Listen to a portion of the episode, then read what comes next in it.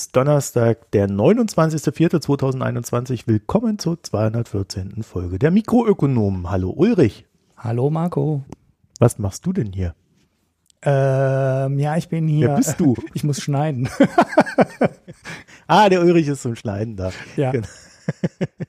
ja, dafür schon mal vielen Dank. Das ermöglicht es mir, die anderen zwei Podcasts, die ich auf Halde habe, hoffentlich äh, alsbald schneiden zu können. Da wäre einmal eine Buchbesprechung, äh, die wir endlich eingesprochen haben. Und da wäre äh, ein Podcast über die AfD. Mhm. Und für die Foreign Times ist der. Und dann habe ich ja sogar äh, für nächste Woche, darf, ja, darf man ja eigentlich nicht verraten, ne? wenn man es noch nicht drin hat. Aber äh, wir haben äh, höchstwahrscheinlich ein Wirecard-Update, äh, das wir nächste Woche aufnehmen. Mhm. Und wir haben, wenn alles klappt, sogar was zu Aserbaidschan Mhm. und diesen Bundestagsgeschichten. Ah, ja, ja, ja. Man hörte davon. Ja, also da haben wir dann äh, hoffentlich, wenn das alles klappt, äh, die nächsten zwei Wochen dann auch was Schönes zu versenden. Die gute Nachricht ist, oder auch nicht, das sind dann natürlich zwei Sonderfolgen ähm, und die Buchbesprechung bleibt ja auch äh, acht Tage im Premium. Also geht es jetzt nach so einer kleinen Schonfrist für uns alle los. Und ich freue mich und hoffe, dass es auch wirklich so ist, dass ich dann äh, etwas mehr Zeit habe als im April, im Mai. Mhm. Ansonsten unser Newsletter, den verlinken wir euch wie immer in den Show Notes. Der kommt dann alle zwei bis vier Wochen. also die Zeit, Zeitspanne wird immer größer. Irgend, irgendwann dazwischen, immer wenn ich Zeit und Lust habe. Äh, in jedem Fall möchten wir uns aber bei den Premium-Abonnenten Spenden, Daueraufträgen, neu wie alt, ganz herzlich bedanken. Ihr haltet uns am Laufen und äh, auch vielen Dank für die Kommentare in der letzten Zeit, die wir bekommen haben. Da hat sich was getan. Ansonsten, wenn ihr uns noch etwas mitteilen möchtet, könnt ihr das tun per E-Mail mh.mikroökonomen und auf Twitter und Reddit findet ihr uns auch als Mikroökonomen. Mhm. Ja, also mh.mikroökonomen.de ist es natürlich. Ne? So, und wir könnten heute natürlich auch über vieles nicht sprechen, aber wir sind es auch ein bisschen leid, diese ganzen politischen Sachen da immer reinzutragen, die, über die wir nicht sprechen wollen, weil sie uns nerven. Wir werden nicht über Schauspieler reden und diesen ganzen Kram, sondern heute begeben wir uns in Aufarbeitung. Also wir haben ja jetzt sehr viel zu Lieferketten gemacht, wir haben sehr viel zu China gemacht und während wir das so gemacht haben und uns da immer weiter reingefressen haben, äh, sind so ein paar Sachen liegen geblieben, die eigentlich zumindest mal ganz gut gewesen wären, sie zu erwähnen, die dann aber keinen Platz gefunden haben. Und äh, da habe ich mir gedacht, da gehen wir dann heute mal drüber, sodass dann zumindest mal die wichtigsten dieser Sache an euch gelangen. Alles keine großen Geschichten, sondern wie gesagt, so ein bisschen Basiswissen, so ein bisschen Basisinfo. Mhm. Und Ulrich beginnt schon wieder Chipknappheit, da hat sich ein bisschen was getan. Also ich habe übrigens zuletzt gelesen, das soll dann noch so ein Jahr anhalten. Ja, ja, ja, die Hat Zeit, Sony gesagt. ja. ja, die Zeiträume verlängern sich, ne, ähm, wenn man das so Mhm. beobachtet. Und ich habe auch das Gefühl, dass die Auswirkungen ein ganzes Stückchen stärker werden. Ich habe gestern gestaunt, als der ähm, Quartalsbericht von Ford gekommen ist. Und die haben tatsächlich die Hälfte ihres Umsatzes verloren im ersten Quartal 2021. Das ist natürlich schon mal ein Wort, wenn die die Hälfte weniger produzieren können. 17 Prozent Rückgang im Quartal davor, das schon eingeschränkt war durch Chipknappheit im letzten, äh, oder ist, nein, Entschuldigung, ich erzähle gerade Mist. Es waren äh, 17 Prozent im abgelaufenen Quartal, also im ersten. 50 Prozent Rückgang im laufenden Quartal und sie rechnen auch noch mit 10 Prozent Rückgang im zweiten Halbjahr. So übers Jahr gemittelt geht Ford dann irgendwie, ja, so von 20 Prozent, von gut 20 Prozent Umsatzrückgang aus. Es ist jetzt nicht so super dramatisch für Ford, weil die weiterhin noch Geld verdient haben oder auch noch Geld verdienen werden, weil die Automobilkonjunktur ja ganz gut läuft. Möglicherweise profitieren die auch davon, dass die ganze Branche Probleme hat, Autos zu produzieren. Also man sieht es ja, es gibt ja wirklich keine Firma mehr, die nicht betroffen ist. Es gab noch mal welche, die hat man für so ja, ähm, relativ robust gehalten, wie Toyota, die mal irgendwann als äh, sie kommen halt aus Japan, da gibt es häufiger Erdbeben, da gibt es häufiger Unterbrechungen in der Produktion. Und dann ist ähm, Toyota irgendwann mal davon abgegangen, die komplette Lagerhaltung auf die LKWs zu verschieben, sondern die haben gesagt, so bestimmte Sachen sind so wichtig und da ist es so realistisch, dass die Produktion mal für zwei, vier oder acht Wochen unterbrochen wird. Die legen wir uns selber auf Lager. Und deshalb ging man eigentlich davon aus, dass Toyota relativ robust ist gegen so Unterbrechungen in der Lieferkette. Aber es zeigt sich, die sind dieses Mal auch so lang anhaltend, dass es selbst Toyota trifft. Und inzwischen haben wir sie, glaube ich, wirklich alle durch. Tesla scheint ein bisschen verschont zu sein. Oder sie kriegen es gut unter die, ja, geheim gehalten, dass sie mal langsamer produzieren müssen. Aber Audi ist äh, am Hauptwerk in Kurzarbeit gegangen für zwei oder drei Wochen. In Neckarsulm in Kurzarbeit gegangen. In ähm, der Skoda-Fabrik in der Slowakei ist in Kurzarbeit für eine kurze Zeit, Seat und, und, und, und, und. Also es gibt kaum noch Firmen, die nicht mal ähm, in bestimmten Werken eine Woche oder zwei Wochen äh, weniger arbeiten. Und ja, ähm, bemerkenswerte die Auswirkung, aber den Halbierung des Umsatzes ist bei Ford, das ist, äh, das haben die anderen noch nicht geschafft. Für die Gewinne wird es wahrscheinlich gar nicht so schlimm sein, weil die Rabatte für Autos wahrscheinlich sinken werden. Das Angebot geht halt gerade zurück. Und äh, das wird die Preise potenziell etwas stabilisieren. Aber trotzdem bemerkenswert, wie, wie tief sich das zieht ähm, durch die ganze Industrie. Andere mhm. Konzerne merken aber nichts davon. Ne? Also bei manchen ist es logisch. So, Facebook hat super Zahlen gemeldet, Google hat super Zahlen gemeldet. Die haben aber logischerweise relativ wenig mit Lieferketten zu tun, weil sie wenig Hardware machen. Im Fall von Facebook eigentlich fast gar keine. Google. Die haben ja schon eine Cloud da im Hintergrund laufen. Ja, ähm, die brauchen natürlich Rechner für ihre Server, ne? also für ihre Serverfarmen. Google braucht das natürlich auch. Frage, wie weit die davon wirklich betroffen sind, weil die ja teilweise eigene CPUs entwickelt haben. Ne? Also Amazon zum Beispiel hat für Rechenzentren inzwischen ja eigene CPUs, also die, da läuft nicht der Großteil drauf, aber äh, die sind da diversifiziert ein bisschen.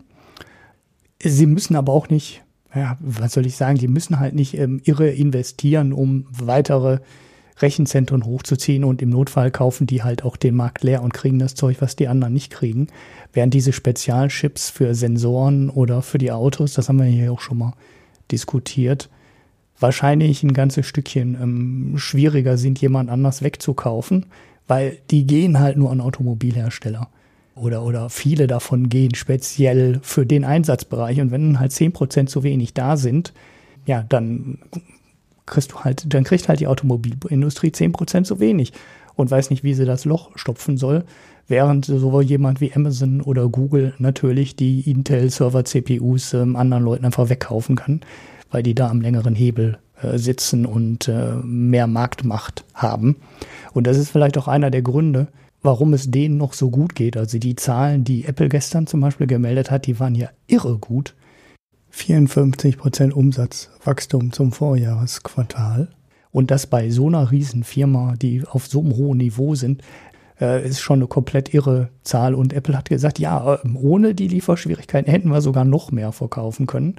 Da ist natürlich viel Corona dabei. Ne? Die Leute kaufen sich halt fürs Homeoffice Computer und neue Ausstattung trotzdem ähm, bemerkenswert, dass äh, so eine Firma wie Ford 50 Prozent Umsatzrückgang hat und Apple 54 Prozent Umsatzzuwachs hat. Das klafft noch viel weiter auseinander, als ich damals äh, vermutet äh, hätte, ähm, als wir das Thema mal hier besprochen haben. Ja, das war so das, was an der Stelle passiert ist. Bemerkenswert, wie tief da die Auswirkungen sind. Ja, und wer jetzt glaubt, oh, alles wird teurer, das ist ja ganz schlimm. Für den haben wir gleich die nächste Nachricht. Denn Konsumentengelder sind im Überfluss vorhanden. Mhm. Es tut mir leid. Aber durch Corona sind 5,4 Billionen Dollar einfach mal so vorhanden. Das ist die Summe des zusätzlich angesparten Kapitals der Konsumenten in der Pandemie. Mhm. Das Interessante ist, äh, das ist dieser äh, weltweite Durchschnitt. Das Interessante ist, dass Deutschland so ziemlich genau auf diesem Durchschnitt liegt. Mhm. Das muss man auch erstmal hinkriegen. Übrigens Italien auch. Und der weltgrößte Sparer sind die USA mit 12 Billionen Dollar, gefolgt vom UK mit 10 Billionen Dollar und dann immerhin noch Australien. Also UK ist knapp über 10, Australien ist so knapp unter 10. Ja, also äh, da ist Geld en masse vorhanden und wenn jetzt natürlich diese Knappheiten auf potenzielles Kapital trifft, werden diese Preissteigerungen erstmal kein Problem sein. Mhm. Ja.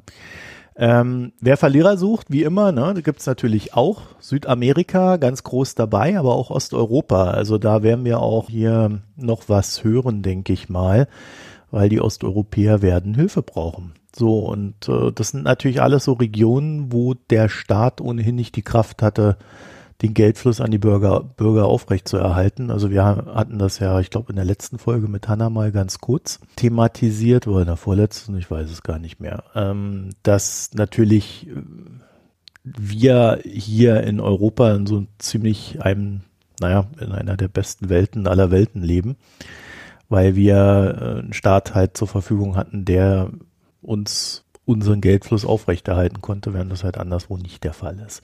Also grundsätzlich gilt da reiches Land, hohe Ersparnis, also Zusatzersparnis, armes Land, Ersparnisse abgebaut. Mhm. So und wenn man jetzt sagt, na, also die Wirtschaft brummt, das läuft ja eigentlich alles ganz gut, dann hofft jetzt diese Wirtschaft, die da brummt, natürlich auch, so ein bisschen von der Erwartungshaltung, dass die Verbraucher, die da Geld angespart haben, das nun ausgeben zeigt aber auch, und das ist halt total spannend, dass dieses Geld, was wir da zusätzlich angespart haben, also wir haben ja einen Haufen Geld für Unterhaltungselektronik ausgegeben. Ne? Mhm.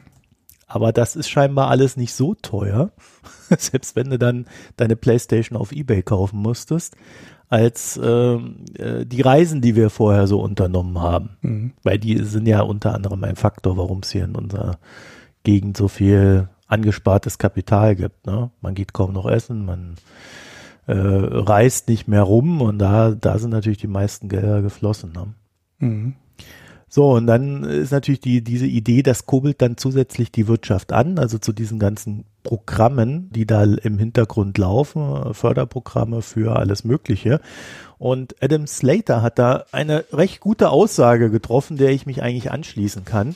Die Frage bei der ganzen Geschichte ist, die ähm, Verbraucher diese zusätzlichen Ersparnisse als Vermögen betrachten oder als zusätzliches Geld. Mhm. Wenn sie es nämlich als Vermögen betrachten, ja, dann ist es einfach nur Investitionskapital. Dann wird das nicht im Konsum landen. Mhm.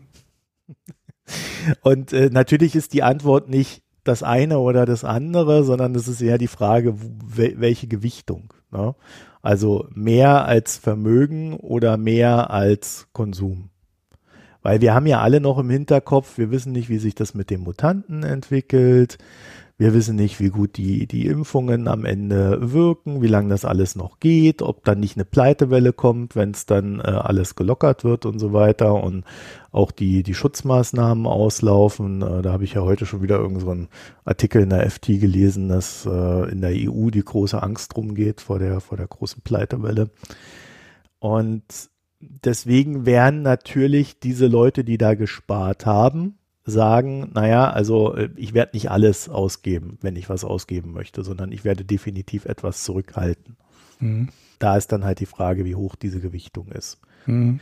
So, und ich selbst würde noch hinzufügen, ähm, wir haben ja so eine Aktienmarktbubble, an der viele sehenden Auges verdienen wollen. Äh, und ich würde mal sagen, da steht dann Konsum auch nicht ganz oben auf der Liste, weil man könnte ja eine exorbitante Rendite mit diesem Geld erzielen. Mhm. Ja, und wir wissen ja auch wirklich aus Umfragen, gerade so aus den USA, dass äh, die Leute durchaus wissen, dass da eine Bubble ist. Sie wollen sie halt nur nicht verpassen. ja, ja, jetzt traut sich wieder jeder zu, das ja. Ding richtig zu timen, ja. Äh, ja, das ist ja so eine, also selbst Fonds haben ja so eine Art Renditedruck. Ne? Du mhm. kannst mhm. halt einfach nicht, also wenn die Renditen sprießen und fließen, dann kannst du dem nicht ausweichen. Mhm. Sonst äh, werden dir ja die Gelder zum Beispiel entzogen als Fonds, weil du nicht genauso viel Rendite machst wie, wie die anderen oder wie der Markt. Mhm. Und äh, so hast du dann so auch so einen selbstbefördernden Kreislauf, der immer wieder einen dazu zwingt zu investieren. Und bei Privatanlegern ist dann halt die Logik, boah, hier der da im Reddit, der Heinz, ne, der verdient da irgendwie 100 Prozent da am Tag, da will ich mitmachen. Mhm. Ja, da muss man ja mitmachen, sonst wird man ja zum Max Otte der Anleger. Irgendwoher muss der Porsche ja kommen, ne? ja. Man schon keine Masken verkaufen Der SUV Porsche natürlich. so als Statement gegen die künftige grüne Bundesregierung. Mhm. naja, kommen wir zu den Umweltschützern äh, von OMV. ja, apropos das war meine etwas stockende ja, ja, apropos Brachialüberleitung hier. Und Aktienbubble. Ja, ähm, ganz interessante Geschichte. So den, den Wahrheitsgehalt kann man schwer beurteilen, weil der Bei eine. UMV immer. weil weil äh, der eine ähm, der eine wirft dem anderen was vor und der andere sagt nein alles ganz falsch und so wird vielleicht auch nie aufgeklärt werden ähm, aber ich fasse mal zusammen also OMV ist der Mineralölkonzern aus Österreich äh, so eine Art BP in ähm, im Alpenstaat. Wenn ich es richtig im Kopf habe, hat der Staat noch ungefähr ein Drittel der Anteile, ne, also der österreichische Staat. Das Recherchemagazin, Rechercheplattform, ich weiß gar nicht, ob das wirklich print ist oder nur online ist, ist vor ungefähr zwei Wochen mit einer Geschichte rausgekommen, und sagt, die OMV, ich weiß gar nicht, ob die das Ö gestrichen haben aus dem Namen. Weißt du das? Weil die sich, glaube ich mal, die haben sich, glaube ich, mal inter, internationalisiert, ne? Und glaube ich. Also mit Aussprache und so weiter brauchst du mich gar nicht. Ja, ja, ich glaube, die haben das Ö, glaube ich, mal irgendwann gerade. weggelassen und die heißen jetzt, glaube ich, offiziell, glaube ich, OMV. Ist aber auch egal. Ich sag weiterhin ÖMV. Wir sind ja hier deutschsprachiger Podcast. Wir müssen uns ja nicht an den neumodischen Schnickschnack da halten. ähm, okay. Das war der Kommentar vom Verein zum Erhalt der deutschen Sprache. ja, ja, zum Erhalt des äh, scharfen S's am Ende von Nachnamen. ähm, okay, auf jeden Fall werft, äh, wird in diesem Bericht äh, der ÖMV vorgeworfen, sie würden Umweltschützer in Neuseeland durch private Sicherheitsunternehmen überwachen lassen und äh, ja, halt nicht nur eine reine Überwachung, sondern wirklich so mit äh, Leuten, die eingeschleust werden, Bespitzelung und äh, ja, so, hm, ja, soll man sagen, Stasi-Methoden, ne? quasi so nicht nett. Ähm, aber die Geschichte ist, der Wahrheitsgehalt ist natürlich schwierig, weil man in so, den Wahrheitsgehalt zu überprüfen ist natürlich schwierig, weil es sind Vorwürfe, wir sind in den Dingern nicht drin. Ähm, es gibt noch keine Untersuchung. Die Geschichte ist auch, wie gesagt, mit zwei Wochen ungefähr. Alter relativ äh, frisch. Und vielleicht werden wir die Wahrheit auch nie so wirklich erfahren. Die ÖMV sagt, ähm, nein, ist alles legal, wir machen da überhaupt nichts Geheimes. Wir sammeln nur öffentliche Informationen und wir wollen nur wissen, ob die Aktivisten irgendwelche Aktionen gegen unsere Investitionen planen. No, und da ist gar nichts Schlimmes dran, sondern normales Business. Ein bisschen komisch daran ist, sie beschäftigen halt Sicherheitsunternehmen, wenn es wirklich nur um das Sammeln von internationalen, äh, von, von, von öffentlichen Informationen gehen würde, dann könnte man ja auch einen Pressespiegel aus der Zeitung bemühen und bräuchte keinen äh, Sicherheitsdienst. So wirklich überzeugend ist die Geschichte nicht. Naja, es geht um die Darstellung, ne? was machen die? Ist es Bespitzelung, ist es Überwachung oder ist es nur ja, Beobachtung? Auf jeden Fall hat die ÖMV beschlossen, wir verklagen Dossier mal auf 130.000 Euro Schadensersatz. Äh, der Aufschrei war natürlich groß. Ne? Ah, Pressefreiheit, äh, jetzt wollen die mit ihrem vielen Geld aus dem Mineralöl die freie Presse ähm, dicht machen. Hat ÖMV auch wohl nicht so richtig eingeschätzt. Die Reaktion heute haben sie die Klage zurückgezogen und haben gesagt, ja, wäre vielleicht eine keine gute Idee, Dossier in den wirtschaftlichen Ruin treiben zu wollen und man lasse die jetzt leben, obwohl an den Vorwürfen natürlich gar nichts dran sei. So, ganz interessante Geschichte. Wäre jetzt in der Mineralölbranche auch grundsätzlich nicht ganz ungewöhnlich, mit solchen Methoden zu arbeiten. Na, also aus also es ist ja grundsätzlich so, dass große Unternehmen mit Detekteien und äh, Sicherheitsfirmen arbeiten und diese Sicherheitsfirmen und Detekteien dann halt gewisse Dienstleistungen erbringen, die das Unternehmen selber halt nicht in der Lage ist, für sich selber zu leisten. Mhm. Und äh, das Schöne ist, wenn du jemand anderen den Auftrag gibst, du kannst ja dann immer sagen, oh, das war aber gar nicht abgesprochen. Mhm, genau, genau. Man source das halt aus. Das, das wusste ich gar nicht, dass der das tut. Also ich wollte nur, dass der Zeitungsartikel sammelt, der große, starke Russe da. Hm. nee, also äh, ich glaube, man, man, man kann, außer man hat wirklich einen Leak oder, oder einen Mitarbeiter, der da mal plaudert, sowas kannst du höchstwahrscheinlich nicht nachweisen. Mhm. Weil es gibt ja auch viele Methoden, die am Ende sogar tatsächlich legal sind. Da ist ja schon die Formulierung interessant. Äh, wir machen nur Legales. Er hat ja niemand was anderes behauptet, aber das kann ja schon ziemlich eingreifend sein, das Legale. Ne? Mhm. Also ja. deswegen, ähm, ja, äh, da ist man dann als Außenstehender äh, mehr oder weniger nur auf seine Instinkte verlassen. Hm, naja, genau, da werden wir auch kein Urteil drüber treffen und treffen können. Vielleicht gibt es mal irgendwann so eine Art Untersuchungsausschuss. Da könnte ja passieren, weil es immerhin eine Firma, die, ich habe die Zahl jetzt gerade auch genau, ähm, zu 31,5 Prozent im Besitz des österreichischen Staats ist oder einer Staatstochter. Wie genau das organisiert ist, weiß ich nicht. Ich fand die Geschichte deswegen so interessant, weil mich dieses Thema ähm, ja, nachhaltiges Investieren interessiert und genau an dieser Stelle mit Mineralölkonzernen, die ja Öl fördern und Gas fördern und damit unser Klima kaputt machen potenziell. Und die können aber trotzdem gleichzeitig in so Sustainability-Indizes sein. Und äh, darum, äh, das ist so quasi äh, wie unterm Brennglas der Punkt, wo man sich fragen muss, geht sowas wie nachhaltig investieren überhaupt und geht es darüber, Indizes zu bauen?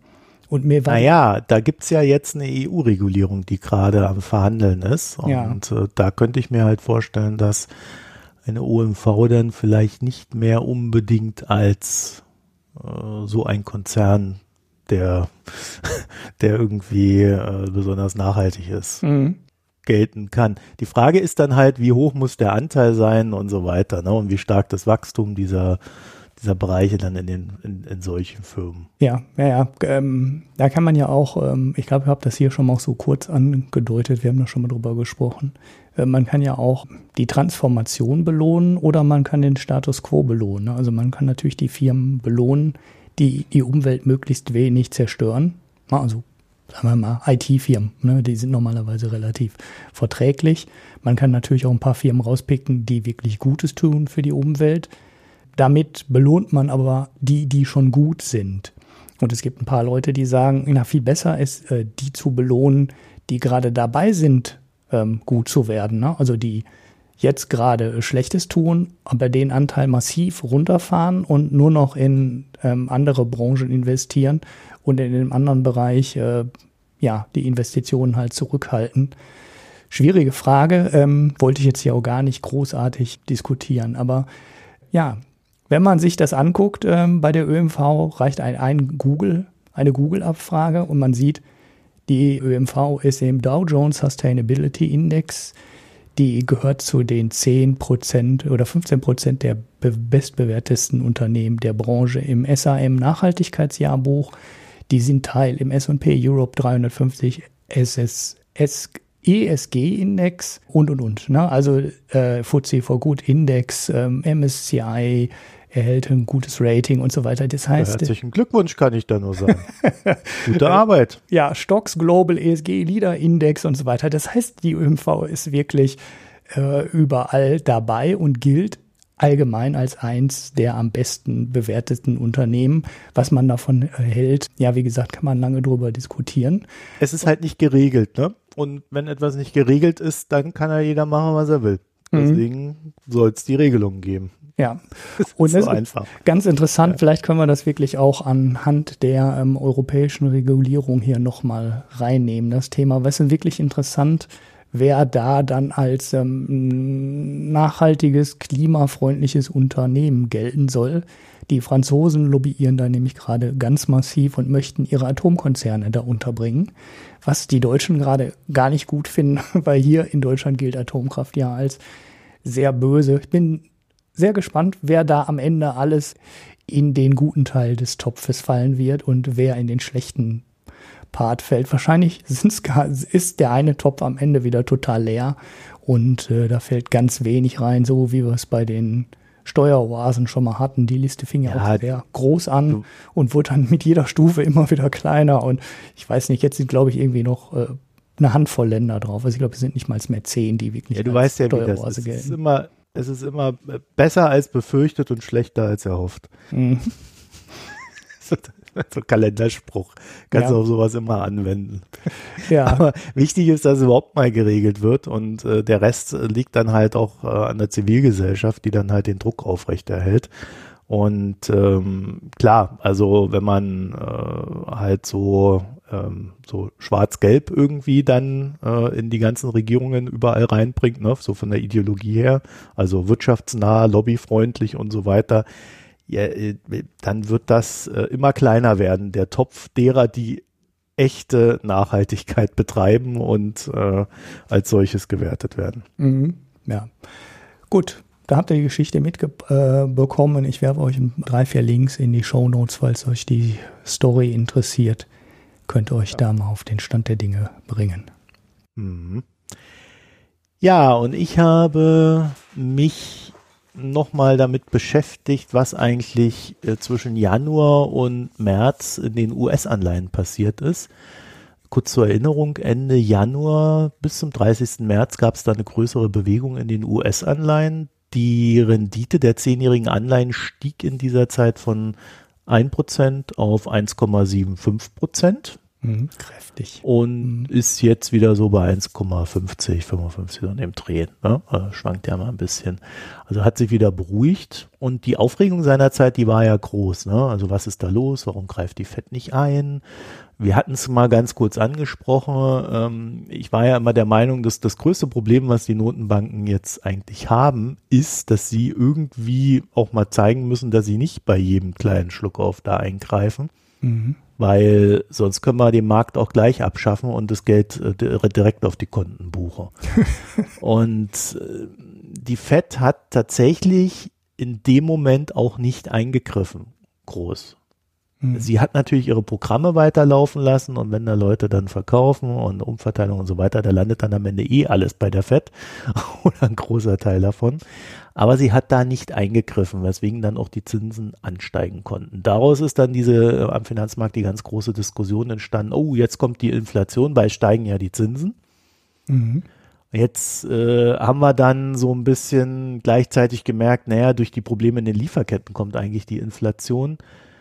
Also es hat so ein bisschen alles zusammengespielt und am Ende hat es dann doch wieder gepasst. Ne?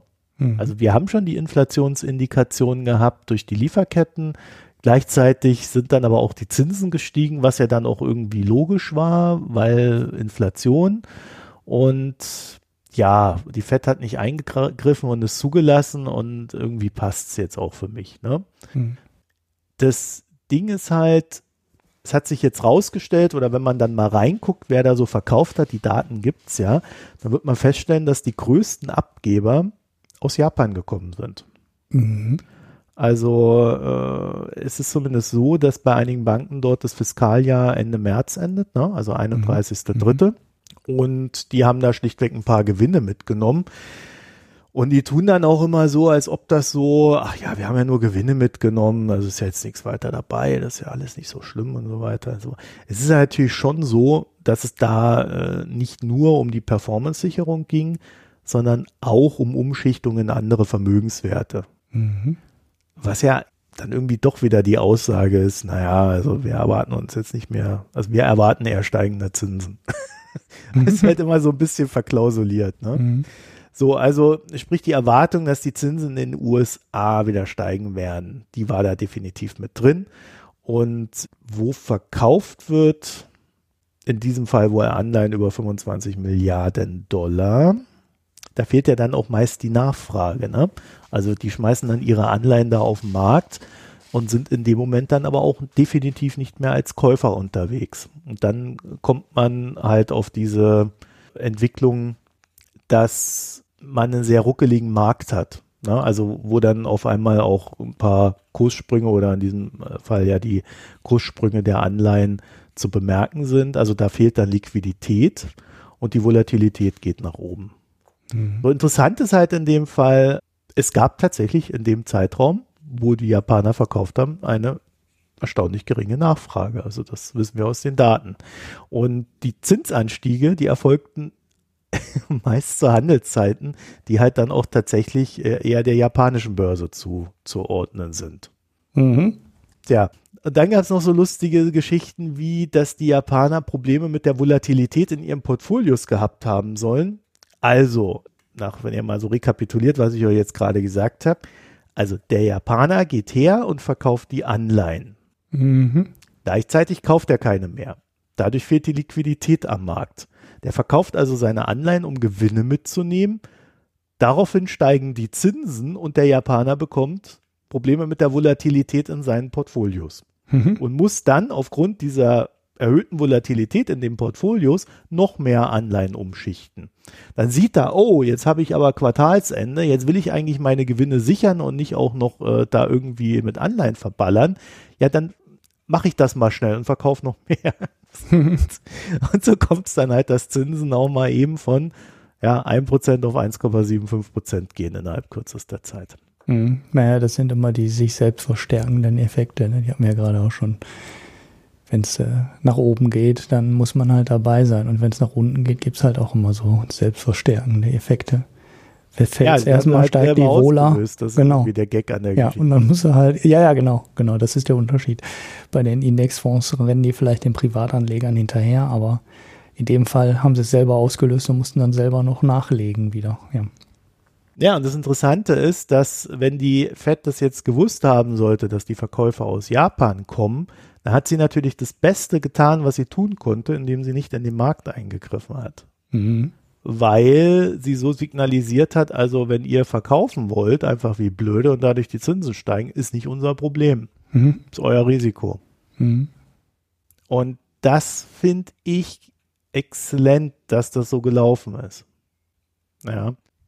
Also, ähm, ich denke mal, die, die Argumentation äh, kann man da nicht so ganz den Leuten da abnehmen. Also die, es gab Gründe, die haben sie teilweise selber ausgelöst. Und interessant finde ich halt, es ist ohnehin so, dass die Japaner zu viele US-Anleihen haben. Ne? Und ähm, sie sind wirklich einer der größten äh, Halter. Also ich glaube, sie sind sogar größer als China und sind der, der größte Inhaber von US-Anleihen.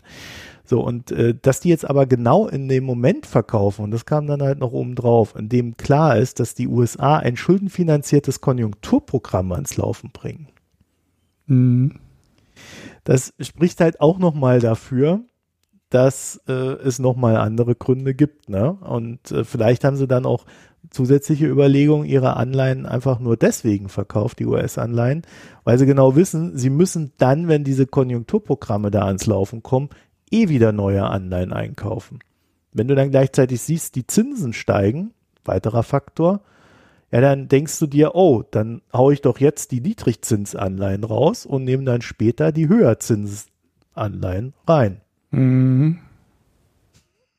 So, jetzt wissen wir, äh, es gibt mittlerweile von Joe Biden ein 1,9 Billionen Konjunkturprogramm. Es soll jetzt ein 1,8 Billionen Bildungsprogramm geben. Und dann war ja nochmal irgendwie 1,9 oder 2 Billionen, da blicke ich schon gar nicht mehr mit, äh, Infrastrukturprogramm. Mhm.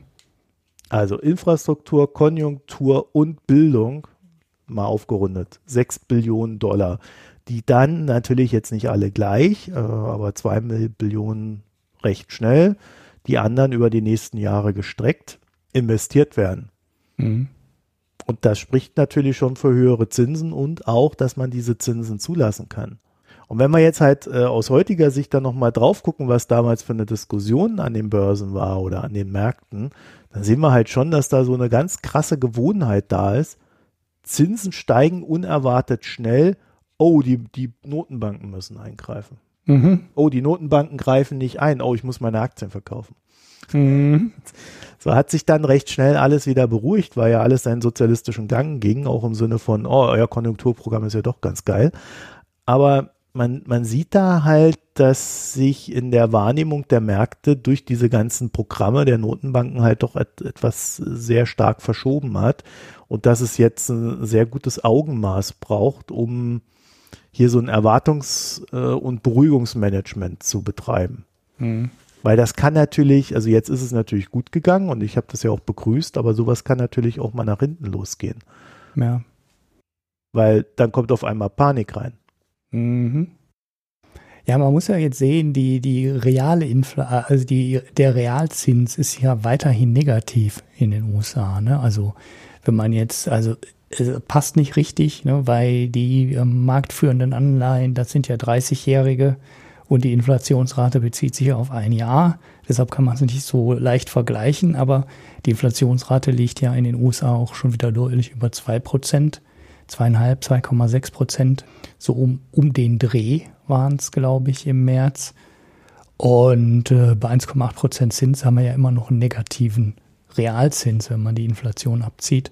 Von daher musste die FED auch nicht unbedingt reagieren, weil der Realzins, wie gesagt, ist immer noch negativ. Und bei der Größe der Konjunkturprogramme, die die USA gerade aufruft, kann man eigentlich davon ausgehen, dass die Inflation tendenziell noch weiter nach oben geht. Ne? Also nicht, dass ich jetzt hier zum Inflationswarner werden würde, aber ähm, dass die mal wieder auf anderthalb Prozent zurückgeht, halte ich für deutlich unwahrscheinlicher, als dass er auch mal eine 3 vor dem Komma stehen hat. Und dann kann die FED natürlich auch mit anderthalb oder 1,7 Prozent Zinsen am langen Ende leben, wenn die Inflation gleichzeitig bei zweieinhalb oder drei Prozent liegt. Ja, genau.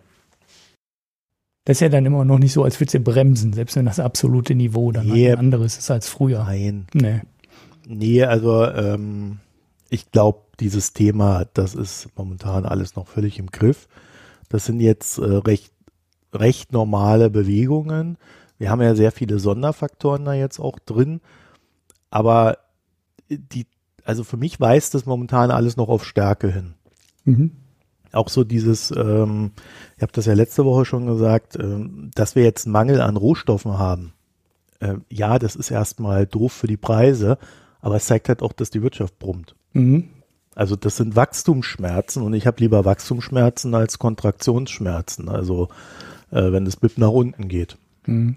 Das würde mir mehr wehtun. Also von daher finde ich, das ist alles in Ordnung. Ja, und ähm, es sind ja natürlich wenn man das so guckt, was für Branchen das sind, die da besonders drunter leiden. Das waren am Anfang waren das ja eher so die Sachen, die man für die Zukunft braucht. Gut, wenn es jetzt um äh, Holz und Stahl geht, äh, braucht man auch in der Zukunft, aber äh, da geht's dann schon in, in die normale Wirtschaft rein, würde ich sagen. Ne? Mhm. Und das ist ähm, in dem Sinne dann aber auch erstmal zu begrüßen, dass wir jetzt an dem Punkt sind und jetzt wird sich das zurechtrütteln und dann wird man mal sehen, ob es da vielleicht den einen oder anderen gibt, den es weghaut, weil das kann ja auch noch passieren. Wenn du irgendwelche festen Preise gemacht hast und dir dann die Rohstoffpreise wegrennen. Mhm. ist dann irgendwann vielleicht die Frage, ob die Verzögerungsgebühren höher sind als die gestiegenen Rohstoffpreise oder umgekehrt. Ne? Aber äh, auch da wird es ein paar Probleme geben. Aber ich halte das jetzt alles momentan noch für be zu bewältigen. Ja. Mhm. So, dann kommen wir. Ja, wenn du im Bau bist, ist es schon schwierig, ne? Also Stahlpreise. Ja. Hm. Ich glaube, deswegen hat Thyssen auch, äh, ThyssenKrupp auch seine Stahltochter nicht verkauft, weil die haben gerade so eine Welle, die noch mal reiten können. Die Stahlpreise sind ja ganz gut nach oben gegangen, aber die Holzpreise ja noch viel mehr. Also was da passiert, ist ja komplett irre.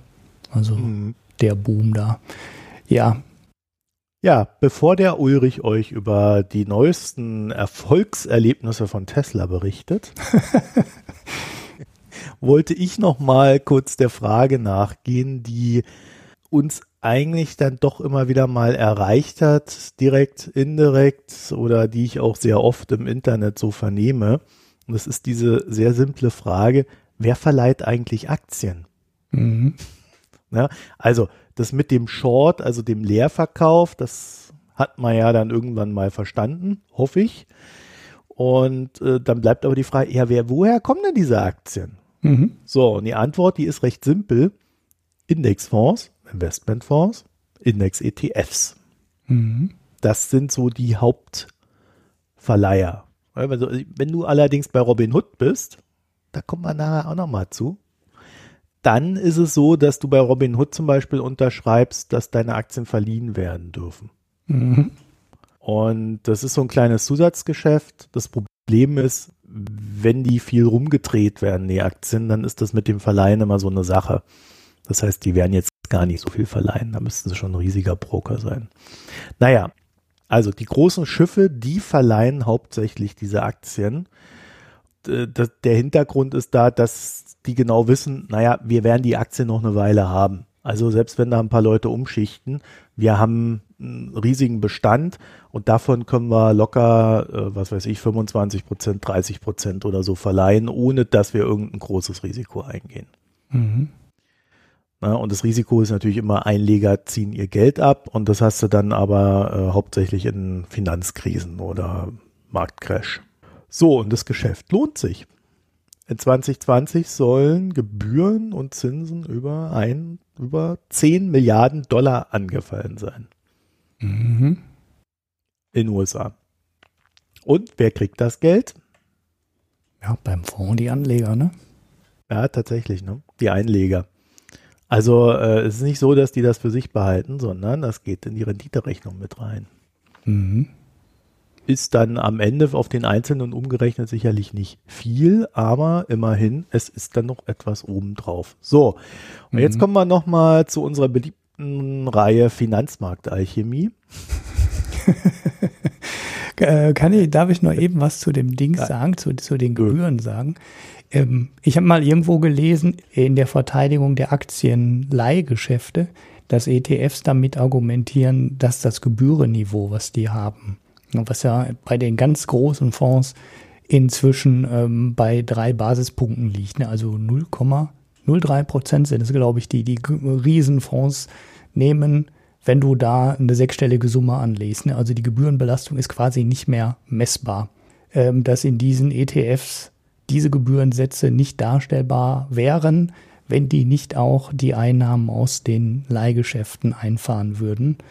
Und wenn man das auf diese absolut minimalen Gebühren umrechnet, die manche große Index-ETFs nehmen, ist der Anteil der Einnahmen, die die dadurch erzielen, wahrscheinlich sogar messbar und wahrscheinlich der Unterschied zwischen zehn Basispunkten und drei Basispunkten oder sowas. Dann denkt man zwar, das ist nicht viel Geld, aber wenn die sich da um äh, drei oder fünf Basispunkte prügeln, um der billigste zu sein, ist es wahrscheinlich ein spürbarer Einnahmefaktor. Ja gut, Skalierung hilft. Ne? Mhm. Also wer am meisten Aktien hat, der kriegt dann halt auch am meisten Geld. Das Ding ist, das hat einen Nachteil. Aber wir kommen jetzt erstmal zu dem Thema Verleihen. Und zwar, wenn ich Aktien leihe, gibt es einen Besitzer, den können wir ja mal A nennen. Mhm. Also, ich leihe mir die Aktien von A und verkaufe dann die Aktien von A. Und der Käufer nennt sich B. Mhm. Und B kann die Aktien ebenfalls verleihen. Ne, mhm. Der hat die dann gekauft, hat die, sind ja seine. Also, da ist ja nichts dazwischen. Das sind seine Aktien und dann kann er die ebenfalls wieder verleihen. Mhm. So, derjenige, der dann von ihm die kauft, der C, dem gehören ja wieder die Aktien und dann kann der die auch wieder verleihen. So, und das ist in, insofern in sich geschlossen logisch, als dass man ja niemals die gleichen Aktien kauft, die man vorher verkauft hat und umgekehrt. Also man hat immer einen anderen Counterpart, also ein anderes Gegenüber. Und so kommt es, dass Aktien mehrfach verliehen werden. Mhm. So, und dann gibt es aber, und jetzt kommen wir zu dem Trade-off äh, des Themas, das du gerade äh, genannt hast. Es gibt abseits von Leerverkäufen noch einen anderen Grund, sich Aktien zu leihen. Zumindest mhm. in den USA. Nämlich, man kann sie sich leihen und Bestimmrechte ausüben. Also stell dir vor, da ist eine Hauptversammlung, die soll darüber entscheiden, ob Google Facebook kaufen kann. Mhm. Und das ist irgendwie so eine ganz knappe Sache. Die Leute wissen nicht, wollen wir es so, wollen wir es nicht machen. Und dann kannst du einfach zu BlackRock hergehen und sagen, ja du, ich leih mir mal eure Facebook-Aktien, die ihr da so habt. Mhm. Wird natürlich nicht passieren, weil die Stimmrechte alle bei Mark Zuckerberg liegen, ist also nur ein fiktives Beispiel. Ja. Ähm, aber man kann sich dann diese Aktien leihen, wenn es die gibt und mit denen Stimmrechte ausüben. Mhm. Und das kann für Hauptversammlungen entscheidend sein. Mhm. Das heißt, für die Postenbesetzung, für die äh, Dividende, also für alles Mögliche, kann das eine ziemlich hohe Relevanz haben, wer in der Lage ist, sich diese Aktien zum Zeitpunkt der Hauptversammlung zu leihen. Mhm. Das ist so ein Thema, da kann man dann natürlich sagen, okay, also man kriegt Kohle dafür, dass man so einen ETF hat, der dann wiederum diese ganzen Aktien verleiht, aber im Grunde verkauft man damit seine Stimmrechte. Mhm. Und diese Stimmrechte werden dann von anderen ausgeübt, die davon einen expliziten Vorteil erwarten. Mhm. Im Regelfall sind das keine langfristig orientierten Anleger. Mhm.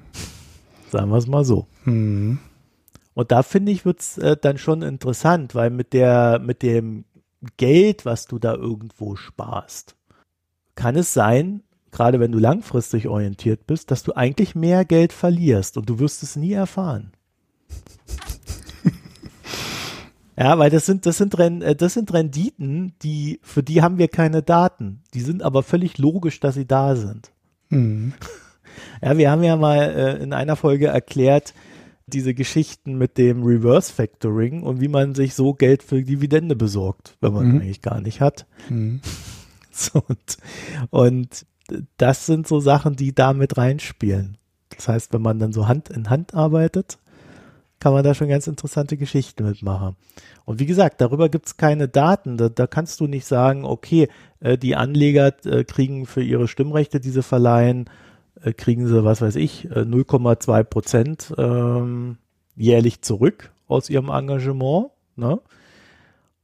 Aber es kostet sie vielleicht 5 Prozent, weil da irgendwo Gelder rausgezogen werden, ähm, die, die sie gar nicht, also wo sie eigentlich einen direkten Einfluss gehabt hätten, wenn sie direkt die Aktie gekauft haben. Mhm.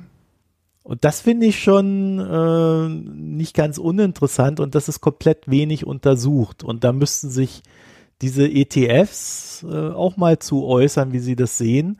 Es ist ja so eine recht alte Diskussion, dass man den ETFs vorwirft, das kann, könnt ihr nicht machen mit, den, mit der Nicht-Stimmrechtsausübung.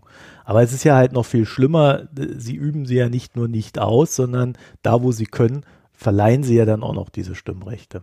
Mhm.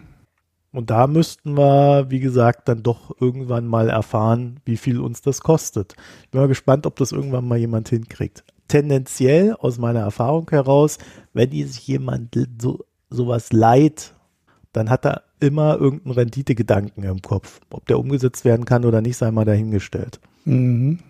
Also auf alle Fälle wird man mehr, also in, die, in diesem Denkgebilde mehr verlieren, als man einnimmt, wenn man die Stimmrechte verleiht. Mhm. Okay. Wir sollten also also äh, alle mal bei BlackRock anrufen bei Friedrichs Merz alten Kollegen. Uns alle RWE-Aktien leihen, kann ja nicht teuer sein. So für drei Tage um die Hauptversammlung rum. ja gut, wenn es da mehrere Interessenten gibt, dann wird das recht teuer, ja. Und dann stimmen wir auf der Hauptversammlung alle mal ab ja. und treiben den Kohleausstieg voran. Ja, ich weiß nicht, ob es in Deutschland geht. Da, da, so weit bin ich nicht gekommen. In den USA ist es auf alle Fälle möglich, diese ja. Stimmrechte zu leihen. Ich bin eigentlich nicht der Meinung, dass das in Deutschland geht. Ja, ja, aber es ist halt diese Logik die in dem Moment, ne? wo also ich meine, an der Stelle, wo du die Dinger leihst, hast du ja auch den Dividendenanspruch. Wieso sollst du dann den Stimmrechtsanspruch nicht haben? Ja, das ist ja das Interessante bei der Leihe, dass du den Dividendenanspruch ja nicht hast. Ja, hast du den nicht? Nein, ja, nicht in den USA, nee. Ah, das ist ja dann nochmal komplett Unterschied. Ja, ja, das ist ein ja, also selbst wenn du ihn hättest, du kannst ja nicht, äh, also dir wird niemand eine Aktie leihen. für 0,2 Prozent, wenn es da 5 Prozent Dividende drauf Ja gut, klar, das wird natürlich in dem Moment teuer werden, wenn du das um den Stichtag genau. rum machst. Äh, ja. ja, ja, klar. Aber dafür kriegst du ja die Dividende. Das wäre dann. Na, ich kenne das nur so, dass du die Dividende bei der Laie nicht kriegst, dass die durchgereicht wird. Ja. Hm.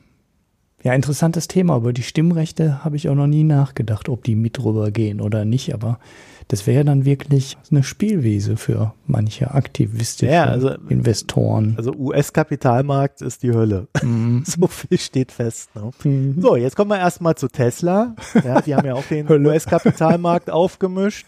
Apropos Und dann kommen wir nochmal zu Robin Hood. Da wird es ja noch nicht. Genau, oh, jetzt wird es richtig übel. Jetzt kommen wir hier in den Kernkapitalismus. Ähm, ja, ich wollte mal wieder ein bisschen was zu Tesla-Quartalzahlen erzählen. Habe ich so lange nicht mehr gemacht. Die waren auch so lange so langweilig. Finde ich. Äh, jetzt fand ich es mal wieder ein bisschen interessanter, weil der ähm, Wert, den ich eigentlich immer oder lange Zeit ein bisschen im Auge hatte, dieser Free Cashflow dieses Quartal echt schlecht war bei Tesla, während die eigentlichen Zahlen äh, wieder so im Rahmen waren. Ne? Also Gewinn ist ja seit einigen Quartalen ungefähr so hoch ähm, wie das Geld, was Tesla mit dem Verkauf von CO2 oder Umweltzertifikaten einnimmt. Ne, diesmal haben sie irgendwie gut 500 Millionen durch die CO2-Zertifikate bekommen. Und äh, je nachdem, welchen, wie man den Gewinn jetzt misst, äh, war, glaube ich, der Reingewinn 400 irgendwas Millionen und der Rohgewinn 500 irgendwas Millionen. Ist aber jetzt schon wirklich zwei, drei Quartale immer so in der Größenordnung, dass es ungefähr so viel Geld ist, wie die Zertifikate einbringen, ne? also wie der Verkauf der Zertifikate einbringt. Das heißt, ohne die Zertifikate ist Tesla eigentlich so plus minus null ungefähr. An der Oberfläche waren die Zahlen, zumindest wenn man mit dem Vorjahr vergleicht, richtig gut. 70 Prozent Umsatzwachstum.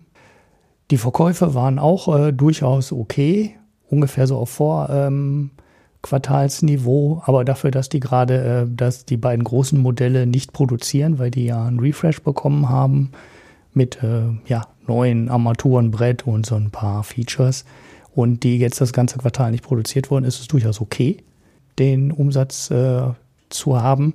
Allerdings gegen dem Vorquartal, also gegen den vierten Quartal 2020, war es halt wirklich schon ein kleiner Rückgang gegenüber Vorjahresquartal, also erstes Quartal 2020, 70 Prozent plus. Ja, bemerkenswert fand ich halt den Einbruch beim Free Cashflow. Also der Free Cashflow ist im Endeffekt das Geld, was die Firma nach Investitionen behält. Ne? Also daran kannst du sehen, wenn dein Free Cashflow negativ ist, verlierst du Geld. Ne? Also dann sinkt dein Bargeldbestand quasi. Dann brauchst du also Geld irgendwie von außen, vom Kapitalmarkt oder whatever und kannst deine Investition nicht finanzieren. Wenn dein Free Cashflow positiv ist, kannst du deine Investition selber finanzieren aus dem Cashflow. Deshalb fand ich diese Zahl lange Zeit ähm, interessanter bei Tesla, äh, Tesla als den eigentlichen Gewinn. Ne? Der war der Free Cashflow ähm, schon eine ganze Zeit vor dem Gewinn positiv war und man daran eben auch sehr schön ablesen konnte, ob Tesla mit dem Geld, was sie jetzt haben, durchkommt oder ob sie weiteres Geld am Kapitalmarkt holen müssen, um die Investition zu refinanzieren. Gut, der Free Cashflow ist jetzt auf jeden Fall ähm, zum ersten Mal seit ähm, einigen Quartalen, also ich glaube seit vier Quartalen, wieder deutlich zurückgegangen. Vorjahresquartal war der Free Cashflow sehr stark negativ, erstes Quartal 2020, äh, knapp 900 Millionen in den Miesen, dann zweites Quartal 418 Millionen im Plus, drittes Quartal 1,4 Milliarden im Plus und dann fast 1,9 Milliarden im Plus. Das heißt, Tesla hat es in jedem dieser drei Quartale geschafft, aus dem operativen Geschäft äh, Bargeld aufs Konto zu schaufeln. Und dieser Wert ist jetzt im ersten Quartal 2021 auf knapp 300 Millionen wieder eingebrochen. Also ähm, der schlechteste Wert seit vier Quartalen. Es ist auch ähm, daraufhin der Cashbestand ein bisschen gesunken, aber da muss man sich bei Tesla jetzt keine Sorgen mehr machen, weil der Cashbestand äh, lag im Vorquartal bei 19,3 Milliarden. Das heißt, das Geld ausgehen, das ist ein Risiko, was Tesla schon länger nicht mehr droht. Jetzt hatte ich gesagt, als ich die Zahl auf Twitter gesehen habe, direkt gedacht, naja gut, haben die jetzt einen Free Cashflow, der ist ein bisschen, äh, der ist stark eingebrochen, aber Tesla baut ja gerade auch drei Fabriken, Fabriken gleichzeitig. Ne? Die bauen in Texas eine, die in China wird noch massiv ausgebaut und in der Nähe von Berlin in Grünheide weiß ja auch äh, der schlecht informierte ähm, Zeitungsleser, dass Tesla da ein ähm, Werk gerade baut. Allerdings ist die Summe der Investitionen, die Tesla in diesem Quartal verbucht hat, gar nicht so wahnsinnig viel höher als in den Quartalen ähm, zuvor. Also vorletztes Quartal ähm, eine Milliarde, das letzte Quartal 1,1 Milliarden und dieses Quartal, über das wir gerade reden, 1,3 Milliarden ungefähr. Das heißt, das erklärt den massiven Rückgang von 1,8 auf 1,8 Milliarden auf 293 Millionen. Jetzt nicht wirklich. Ich wüsste gerne, warum das so eingebrochen ist. Eine richtig gute Erklärung dafür habe ich nicht gesehen.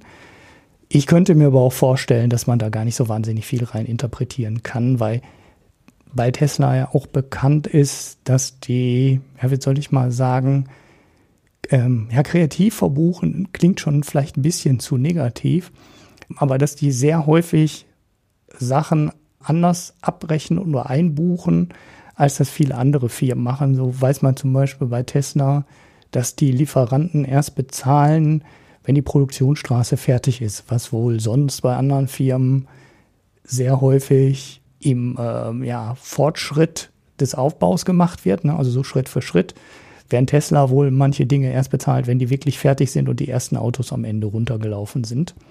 Und ja, äh, so vielleicht so ein bisschen so wie ähm, das Geheimrezept von Aldi wo, oder wurde lange Zeit so geschildert, als dass Aldi immer alle Leute oder ihre Lieferanten erst nach 28 Tagen bezahlt. Wenn Aldi die Ware, die eingekauft ist, schon lange wieder verkauft hat, weil der Durchsatz in den Aldi-Filialen so hoch ist, äh, dass äh, ja nach 28 Tagen es halt schon mehrfach wieder verkauft wurde und Aldi eigentlich nur dadurch leben würde, dass sie ähm, die Produkte schneller verkauft haben, als sie sie bezahlen müssen. Ich glaube, das war eher so ein Gerücht.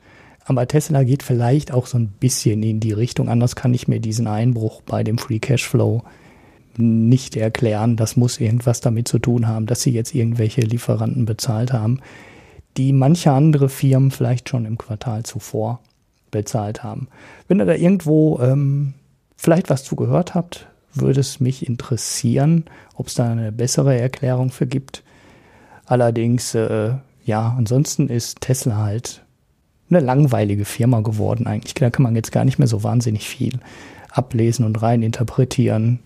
Nicht mehr so super klein, 10 Milliarden Umsatz, das ist schon was im Quartal. Ne? Aufs Jahr hochgerechnet werden sie wahrscheinlich irgendwie bei 45, 50 Milliarden womöglich landen. Ja, und das ist so langsam die Größenordnung. Sie müssen nicht mehr so wahnsinnig viel tun und dann haben sie die Größenordnung von, weiß ich nicht, BMW oder so.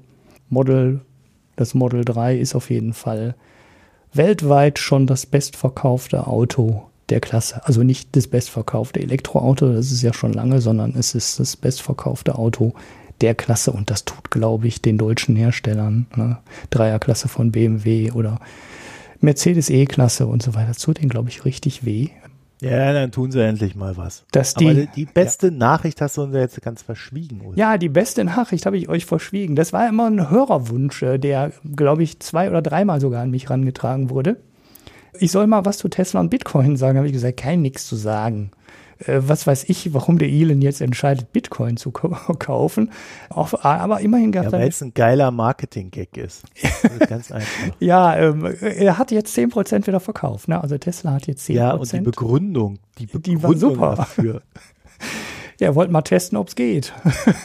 ja, genau. Ich wollte mal testen, ob der Markt liquide genug ist. Beziehungsweise er hat natürlich nicht gesagt, ich wollte es mal testen, sondern er hat gesagt, ich wollte es beweisen. Mhm, genau. Ich wollte es denen, denen, die nicht glauben, wollte ich es beweisen. Mhm. Also äh, man muss, man muss sich mal eins lassen. Marketing kann er halt. Ne? Ja. Also das, das macht er einfach ganz gut. Ja. Dass er natürlich gleichzeitig irgendwie einen fetten Gewinn mitgenommen hat. Ja, das hat halt dann auch nicht gestört beim Testen des Marktes, ne? Ja, ja jetzt hat er 10 Prozent haben sie wieder abgegeben und einen schönen Gewinn dabei eingefahren. Der Buchgewinn ist natürlich noch viel höher. Ich weiß nicht, 50 Prozent im Plus oder so ist die Position, Pi mal Daumen, äh, wenn ich es richtig im Kopf habe. Ja, ist aber auch, verstehe ich nicht, macht irgendwie auch keinen Sinn. Und äh, zu ähm, Elon Musk und äh, Dogecoin sage ich jetzt überhaupt nichts mehr, weil das, das weiß ich jetzt überhaupt nicht mehr, was das soll. ich weiß sowieso nicht, warum der sie überhaupt noch auf Twitter rumtreiben darf. Also was der da treibt, das ist doch irgendwie alles äh, seltsam. Naja, gut, das war mein, mein kurzes Update zu Tesla, Bitcoin, Dogecoin so, und diese. Damit hast du dir jetzt keine Freunde gemacht, Ulrich. das ist Dein mir egal. Abgesang auf Elon. Nein, ja. ja, Abgesang. Nein, der Mann ist schon cool. Ich meine, der fliegt jetzt mit äh, Raketen äh, zum. Äh, der übernimmt jetzt die NASA quasi schon. Ne? Ja. Ja, äh, ja, ja, so, so würde er das sicherlich gerne sehen. so, dann kommen wir mal zu unserem letzten Thema. Robin Hood ist lame.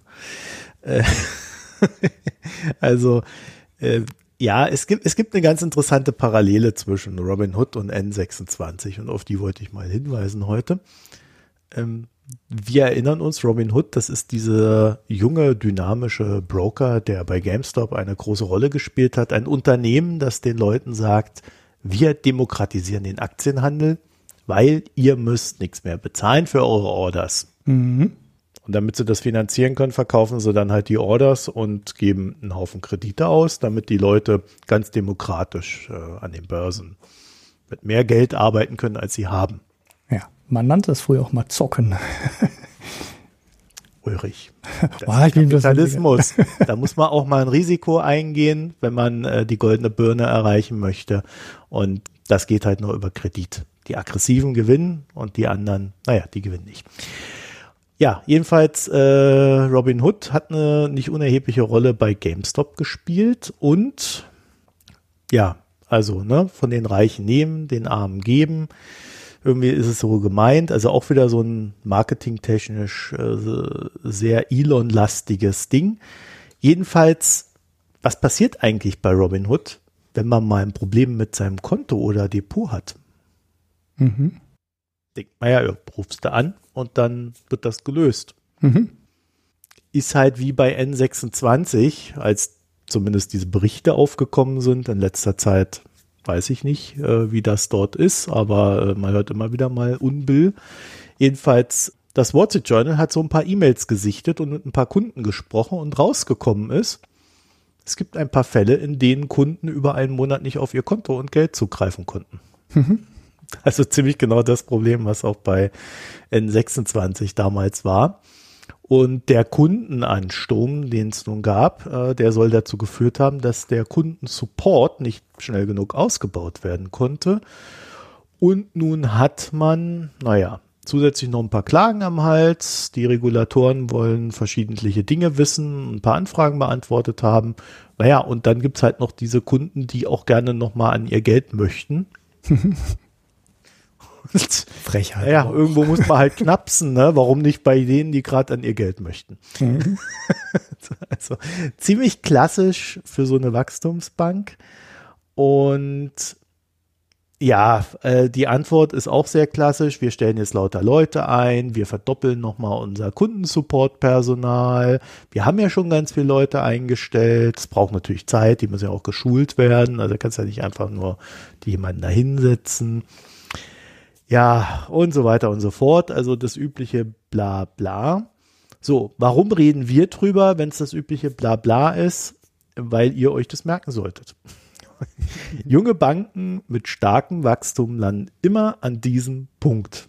An genau diesem Punkt. Das Wachstum ist zu schnell, zu stark.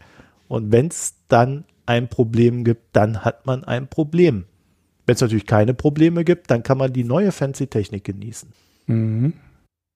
Ja, naja, aber ne, hast ein Problem, hast ein Problem. Und die Bank mhm. hilft dir nicht weiter. Wie kann man dem vorbeugen? Mehrere, mehrere Depots, mehrere Konten bei mehreren Banken. Mhm. Zumindest bei Banken und Brokern dieser Art. Ja.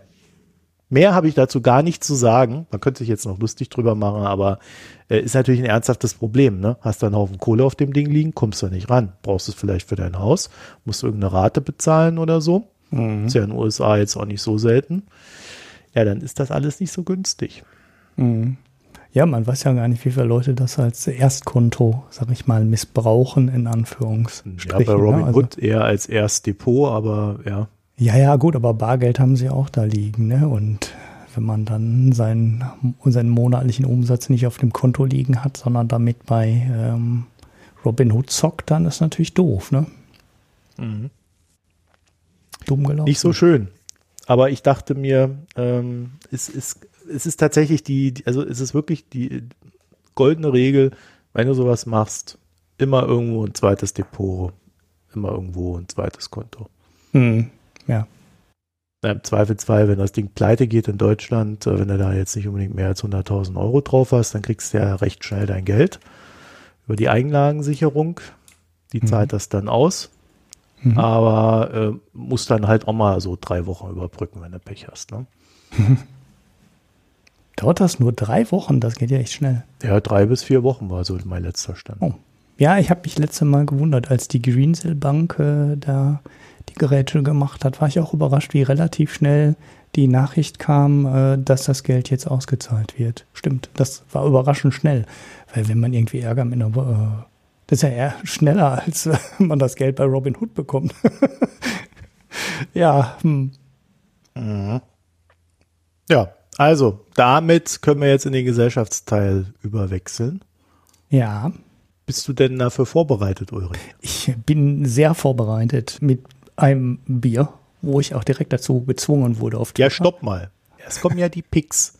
ja, einen Pick habe ich nicht. Äh, da muss ich äh, an dieser ja, Stelle. Ähm, das habe ich mir doch fast gedacht. An dieser Stelle passen.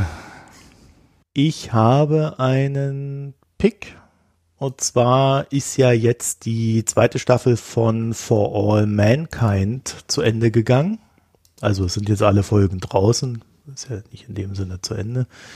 Es wird auch eine dritte Staffel geben.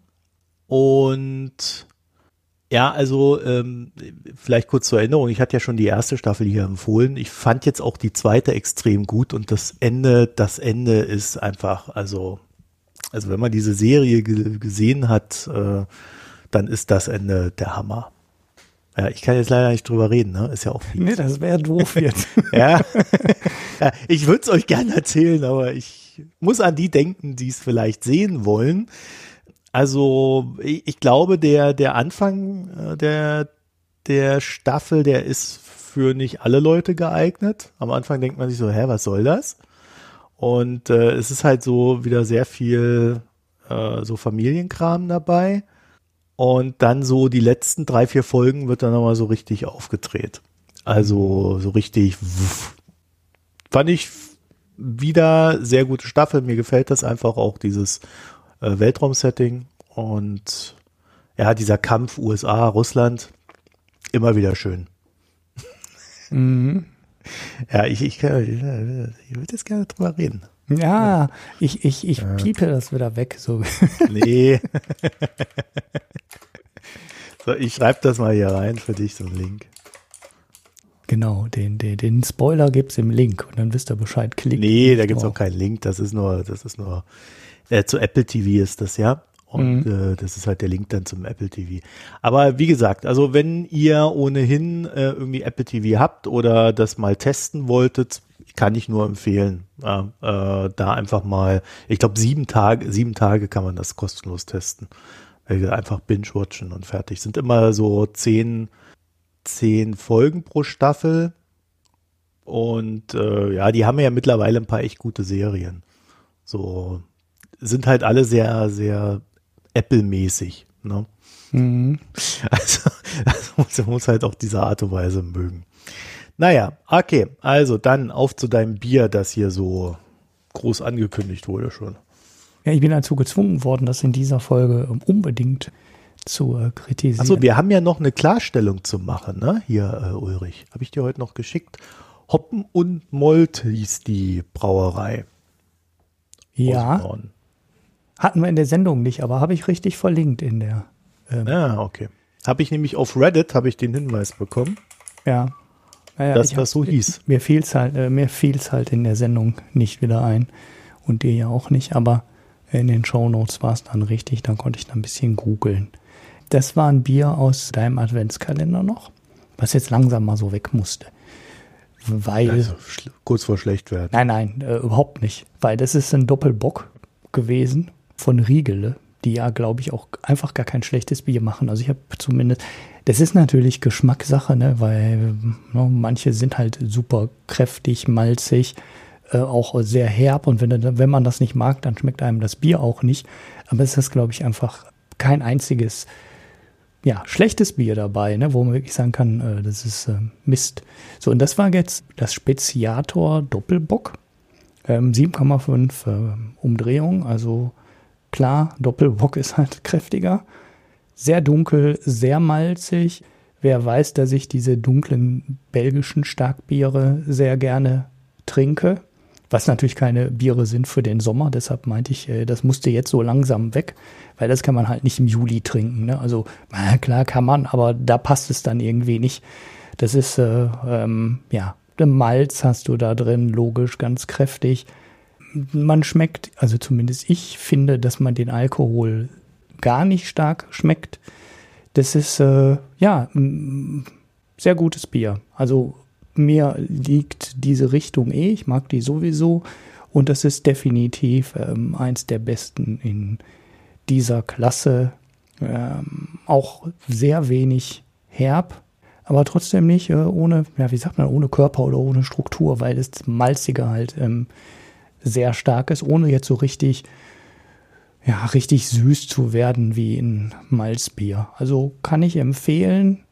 Das ist äh, gut. Ich habe zwar noch belgische Biere, die ich noch besser finde, ähm, aber das ist definitiv im oberen Drittel, würde ich mal so sagen.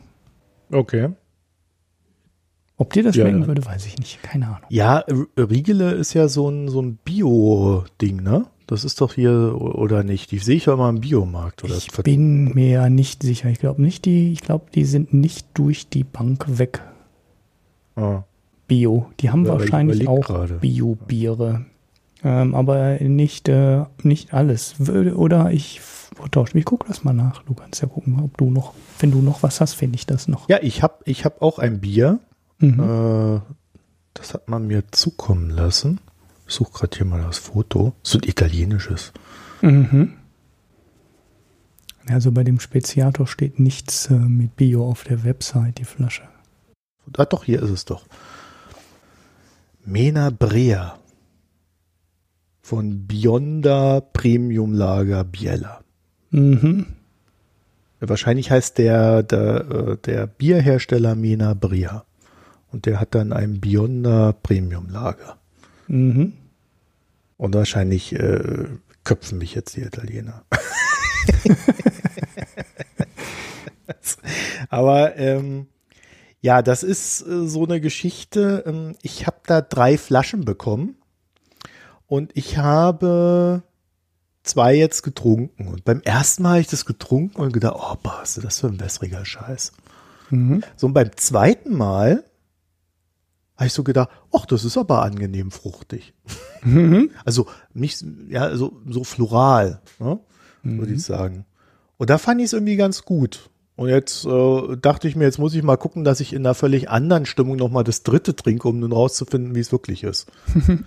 Also, das war irgendwie so, vielleicht darf man das nicht so ganz kalt trinken, weil das erste war wesentlich kälter als das zweite. Mhm. Weißt du, so dass dann durch die Kälte vielleicht die, die, die Geschmacksnoten irgendwie untergegangen sind. Mhm. Das war, war so ein bisschen sonderbar. Also zwei sehr widersprüchliche Erlebnisse. Aber beim zweiten Mal war, also es war auf alle Fälle besser als so diese klassischen Festbiere, ne? Also es war auf, auf eine Art süffig, aber gleichzeitig hat halt so dieses Florale dem Ganzen noch so einen ganz angenehmen Charakter verpasst. Also da war ich eigentlich sehr zufrieden dann beim zweiten Mal. Mhm. Hm. Ja, das ist auch immer tagesformabhängig. Man darf dieses Regel, was ich hatte, auch definitiv nicht zu kalt trinken, wie diese mhm. meisten starken dunklen Biere, weil die, wenn du die bei 6 Grad aus dem Kühlschrank holst, äh, dann die können ruhig drei, vier Grad mehr vertragen. Also die kann man ruhig eine halbe Stunde vorher rausholen. Keine Ahnung, ob eine halbe Stunde vorher drei, vier Grad drauf gibt, aber das schadet denen nicht, wenn die ein paar Grad wärmer sind als die übliche Kühlschranktemperatur.